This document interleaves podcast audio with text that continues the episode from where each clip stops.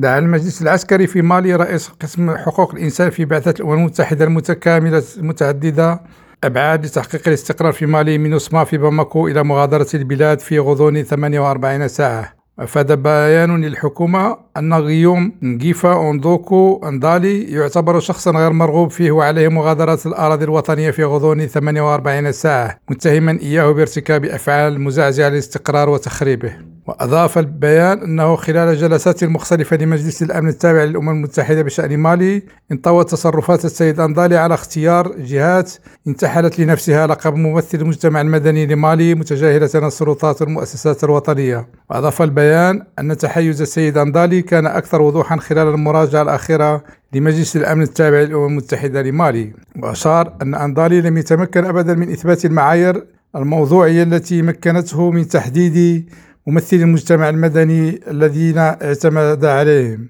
وسجل المصدر نفسه أن انحياز أندالي كان محل تنديد من قبل المجلس الوطني للمجتمع المدني وكذا تنسيقية الجمعيات والمنظمات غير الحكومية النسوية بمالي. كلينا حبل الكريم ريم راديو دكار